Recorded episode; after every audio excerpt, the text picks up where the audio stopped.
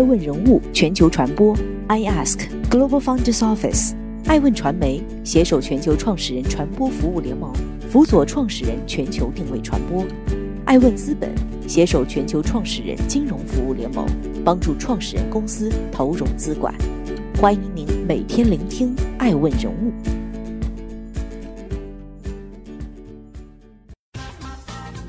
Hello，大家好，今天我们来聊一聊爱问人物，从非遗网红到黯然退市，慈禧带货的百年老店也不香了。五月十号，天津狗不理食品正式终止挂牌。这距它在新三板上市那天不到五年。天津的第一小吃，包子界的网红，国家级非物质文化遗产，具有百年历史，品牌价值五点五七亿的老字号狗不理，是如何从红遍大江南北走到如今的黯然退场？狗不理的名号来自清朝的一个年轻人。一八五八年，清咸丰年间。武清县杨村有一个年轻人高贵友，小名狗子，做的一手好包子，色香味形俱佳。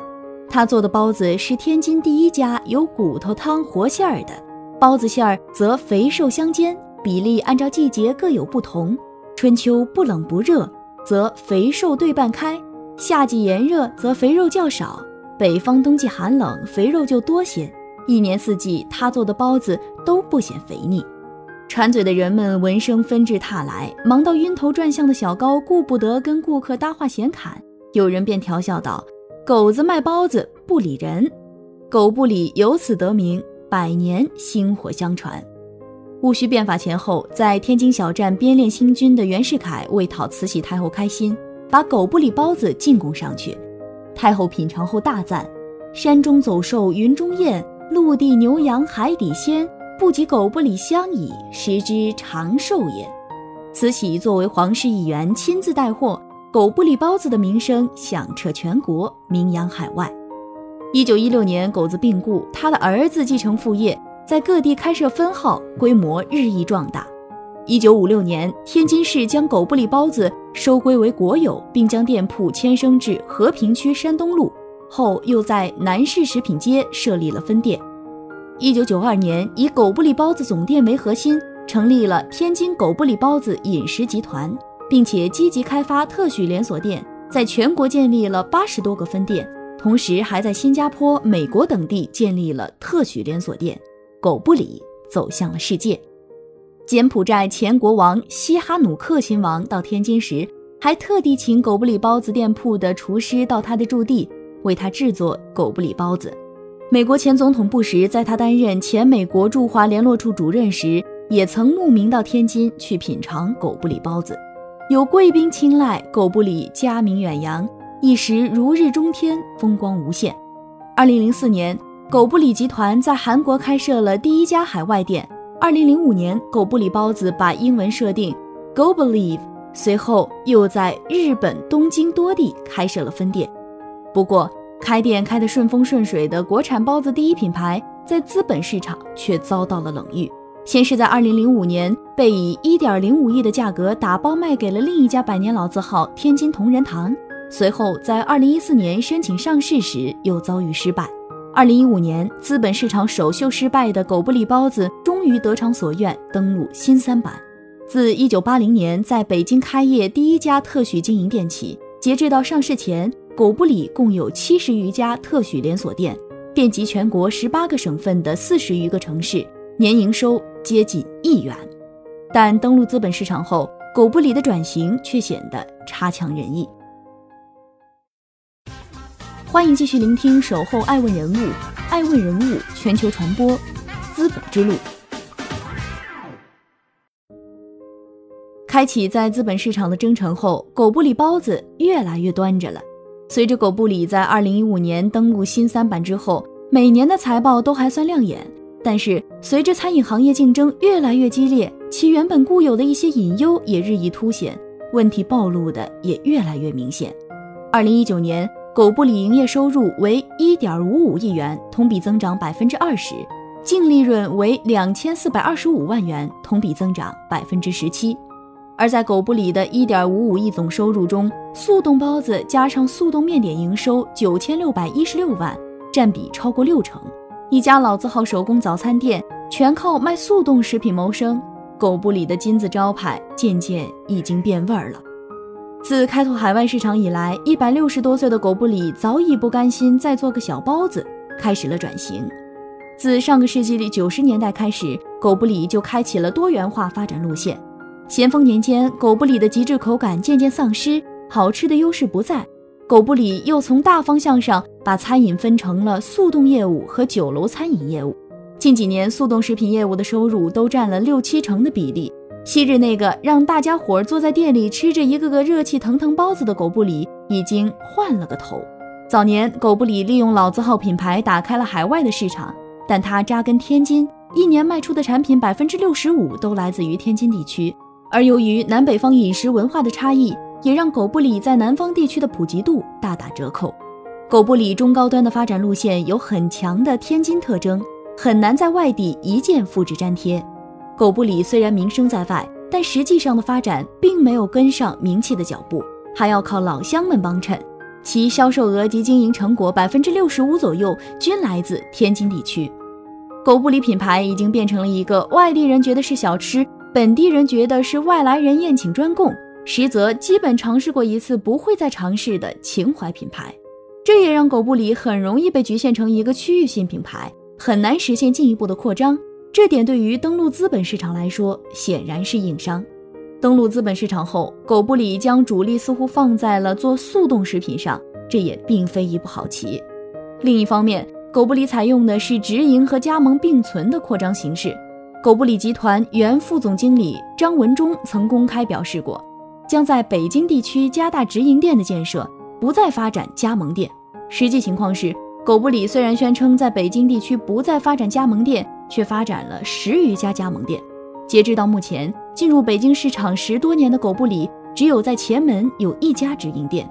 而在狗不理进入北京市场到今天的十余年时间里，狗不理旗下的酒店、餐馆已经关闭了十一家。本应辅助品牌快速扩张的加盟连锁模式，在狗不理这儿失效了。除了经营上的扩张，狗不理也开始抬高自己的定位。原本是一个亲民的小吃，但是却慢慢做成了高端餐饮，普通人难以消费。位于北京前门大石栏儿步行街的狗不理门店，在大众点评网站上收录的十五年来的精选点评中，最高评的关键词是“服务不佳”，高达五百三十一条。一百六十元八个酱肉包，这样的价格也引来消费者海量的吐槽。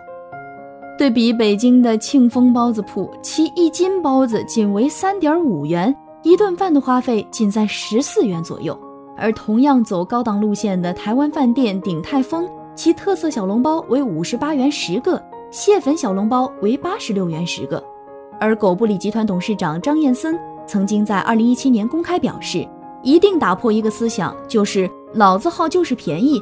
老字号为了做久，一定要有一定的利润空间，在保持质量的情况下，就要有一个合理的价钱。但昂贵的价格与董事长的一字一句却背道而驰。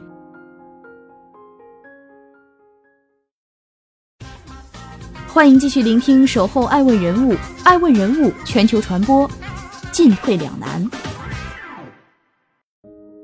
变身奢侈品的狗不理槽点颇多，在普通消费者眼中难以高攀，在业内人士看来转型不到位，渠道也不够给力。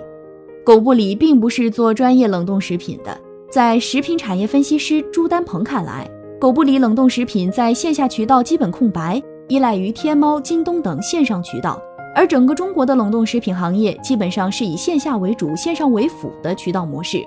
狗不理的渠道模式无法匹配眼下消费者的购物思维，从而从新三板退市也是意料之中。尽管疫情推动了方便食品、即食产品、休闲食品、半成品菜的发展，但并不等于所有的企业都能够蹭到这个风口。这非常取决于产品的研发能力以及新电商时代的营销能力。狗不理在互联网转型方面显然还不够彻底。林月说。这个拥有百年历史的品牌，从上世纪九十年代开始多元化发展，但是现在呈现在公众面前的狗不理，显然已经和原来的狗不理相去甚远。并且不断向着高端奢侈的方向发展，早已失去了原来狗不理的味道，逐渐成了身份的象征。包子的销售量越来越少，没有创新，价格昂贵，口碑也越来越差，离老百姓越来越远，慢慢忘记了亲民才是它的根基。脱离包子小吃的属性去做高端化，狗不理把自己弄得进退两难。包子企业之间的厮杀一点都不亚于大厂。庆丰、芭比馒头等一众对手虎视眈眈，狗不理不仅没能建立起来奢侈品的形象，又丢了扎根立足的旧市场。二零一七年，在谈到老字号匠人精神的传承时，张燕森表示，经营老字号和管理老字号，作为经营管理者，一定心情不要浮躁，一定要尊重祖宗几代传下来的诚信的品质。第二个是不许浮躁，比如说我提倡做老字号，就是图强而不图大。图久而不图快，在我这一代人要把它继承下来，把它传给下一代人，而不是到我这一代出问题了。一定是在财力、传承人、原材料都具备的情况下，才能够稳步发展，绝不能有浮躁的心理，这样才能够做好这个老字号。口号虽然响亮，但在执行上却是南辕北辙。张燕森出生于农民家庭，自幼习艺，曾在天津杂技团工作。当党的工作转到以经济为中心后，在改革开放到政策鼓舞下，于一九九五年下海经商，创办了森永泰公司。二零零一年时，恰逢国有企业改造，在建立现代企业制度政策感召下，张燕森积极参与国有企业改制重组，先后成为天津同仁堂、红仁堂、狗不理三个老字号企业的主要经营管理者，使陷入困境的国有企业一跃成为同行里快速崛起的佼佼者。一手带着老字号崛起，但张燕森在后续的转型上却没能与时俱进。曾打算收购海外连锁企业，狗不理本可成为我国餐饮业海外并购第一单，而载入资本市场史册。但其一味盲目的追求高端化、多元化，转型不接地气，管理和经营不够严格，走到了如今退市的地步，不免让人感慨：一手好牌打得有点太烂。狗子如果看到这一幕，也只怕会。以头枪地耳。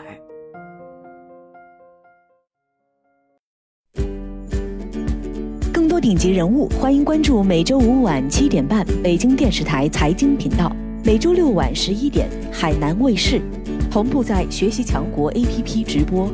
更多完整内容，欢迎关注爱问官网 iask-media.com。更多精彩内容，也可以搜索爱问人物抖音号 iaskleaders。